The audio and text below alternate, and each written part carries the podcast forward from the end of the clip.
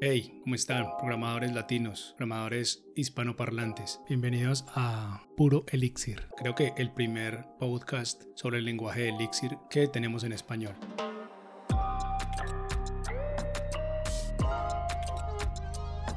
Yo soy Luis Hurtado, soy el CEO de Commit, una compañía latinoamericana que apuesta por el desarrollo de talento. Estamos en Colombia, pero eh, atendemos clientes de todo el mundo. Puro Elixir va a ser un show semanal y vamos a ahondar, vamos a explorar algunos de los artículos que presentan en Elixir Radar, que es una publicación semanal que les recomiendo que se suscriban. Si lo quieren ver de alguna forma, es la versión podcast de ese newsletter. Así que bienvenidos. El episodio de hoy está basado en el Elixir Radar 252 que salió el 19 de agosto del 2020.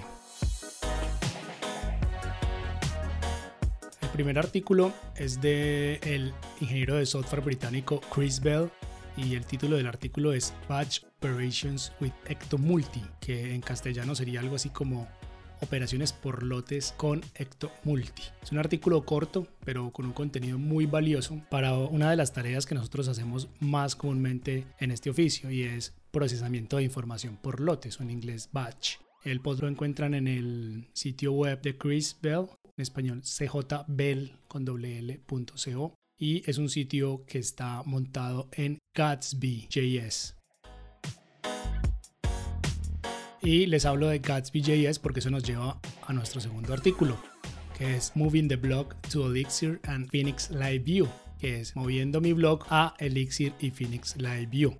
Es un artículo escrito por el estadounidense David Bernheisel, que es un desarrollador de software en TaxJar. Y les hablo del Gatsby.js porque pues David migró su blog que tenía en Gatsby a Phoenix Live View.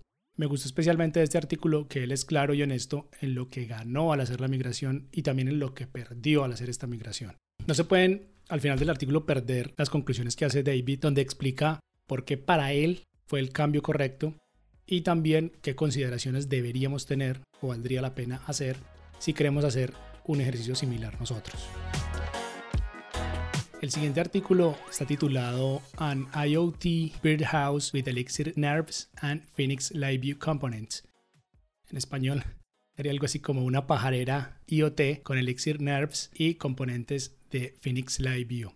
Es un artículo por el alemán Daniel Kawapamiaki, ingeniero full stack en Rails que es un equipo de hackers y pensadores. Me encantó esa definición de ese equipo, hackers y pensadores. Es una lectura de 10 minutos y en él Daniel detalla el paso a paso que hizo para construir un sistema que monitorea básicamente una pajarera. El sistema, siendo en Elixir Nerves, está corriendo en una Raspberry Pi. Pero por si no fuera suficiente, el nivel de hack también le involucró LiveView y le involucró conexión con una de las aplicaciones de mensajería instantáneas favoritas de todos los tiempos, Telegram. Y los envidiosos dirán que soy fanático Telegram. Nuestro siguiente artículo se titula Deploy a Phoenix Application on Google Cloud Platform Compute Engine. Y mi traducción caprichosa al castellano es desplegando una aplicación Elixir Phoenix en el cloud de Google. Es un artículo escrito por el francés Thomas Trividich es un desarrollador de Elixir y JavaScript en PrestaShop, que es una compañía muy conocida de comercio electrónico. Es un artículo demasiado completo porque en él Tomás detalla el paso a paso que hizo para desplegar esta aplicación Elixir, que sencilla, pero pues no quería, me imagino, sumarle más complejidad a la tarea, la desplegó en GCP o en Google Compute Engine. Me pareció un artículo muy valioso y definitivamente pues es lectura obligada si estamos interesados en desplegar nuestras aplicaciones Elixir en Google Cloud. Es una lectura de 7 minutos. El siguiente artículo que les quiero destacar es Soft Dependencies in Elixir Projects. En castellano sería Dependencias blandas en proyectos Elixir.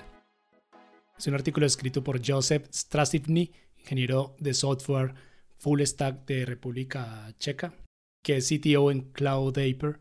Lo que llama mucho la atención de este artículo, que es un artículo pues realmente corto, es que muchas veces nosotros pasamos por alto funcionalidades o características que tenemos a la mano y que simplemente por falta de tal vez inquietud de estarlas buscando no las usamos.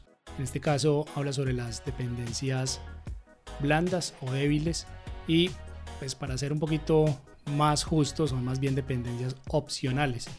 También hace un ejemplo Joseph donde explica cómo utilizó esta característica cuando le no soporte para decimales a la librería Money. El link del artículo lo encuentran como siempre en las notas de este episodio. Video.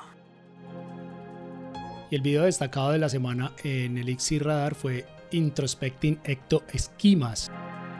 Es un video publicado por Elixir Casts, que es la plataforma que facilita el aprendizaje de aplicaciones Elixir y Phoenix. Son videos cortos de 3 minutos, pero la gran mayoría de ellos con contenido muy valioso. Y en este caso, el video introduce la función guion bajo, guion bajo, esquema, guion bajo, guion bajo. Esta función está disponible en cualquier esquema o cualquier esquema que definamos cuando estemos usando Ecto y definitivamente es algo demasiado, demasiado útil. Me sorprendió mucho la versatilidad de la función, así que no se pierdan el video. Son tres minutos para adicionar quizás nuevas herramientas a su baúl de herramientas Ecto. Eventos. ¿Qué eventos se vienen para la comunidad de Elixir? El más cercano va a ser el CodeBeam V o el CodeBeam virtual que va a ser el 10 y 11 de septiembre. Van a ser dos días para destacar que, aunque es un evento virtual, la ubicación original del evento va a ser en Estocolmo, por lo tanto, la zona horaria va a estar alineada con la hora de Europa Central, para que lo tengan en cuenta. Vayan a la página web del evento, van a encontrar, pues, obviamente, más información sobre las entradas y pongan atención que hay descuentos especiales para académicos y estudiantes. Además del CodeBeam virtual, también va a estar el Elixir Conf, que va a ser el 3 y 4 de septiembre, imperdible. El Elixir Conf Europa, el 7 y 8 de octubre. Elixir Brasil, que va a ser en Sao Paulo, 28 y 29 de noviembre de este año. También la competencia en línea SpawnFest, el 12 y 13 de septiembre. Así pues que la cartelera de eventos de Elixir va a estar muy nutrida en los próximos meses.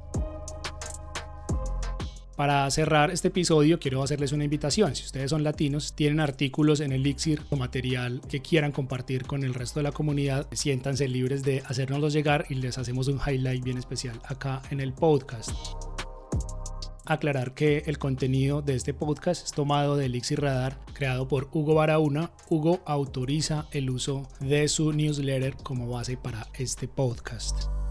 Si tienen una idea de podcast para su negocio o en general, háblennos que en PodNation estamos buscando apoyar todos los podcasters de América Latina. Necesitamos más podcasts en español definitivamente. También hablarles de Commit, que es la compañía que actualmente estoy liderando donde desarrollamos sistemas en Elixir. En las notas de este episodio pueden encontrar más detalles sobre los artículos que les comenté y los enlaces respectivos. Finalmente los invitamos a que se suscriban al podcast, lo compartan con conocidos y amigos, compañeros de trabajo y lo compartan en sus redes sociales.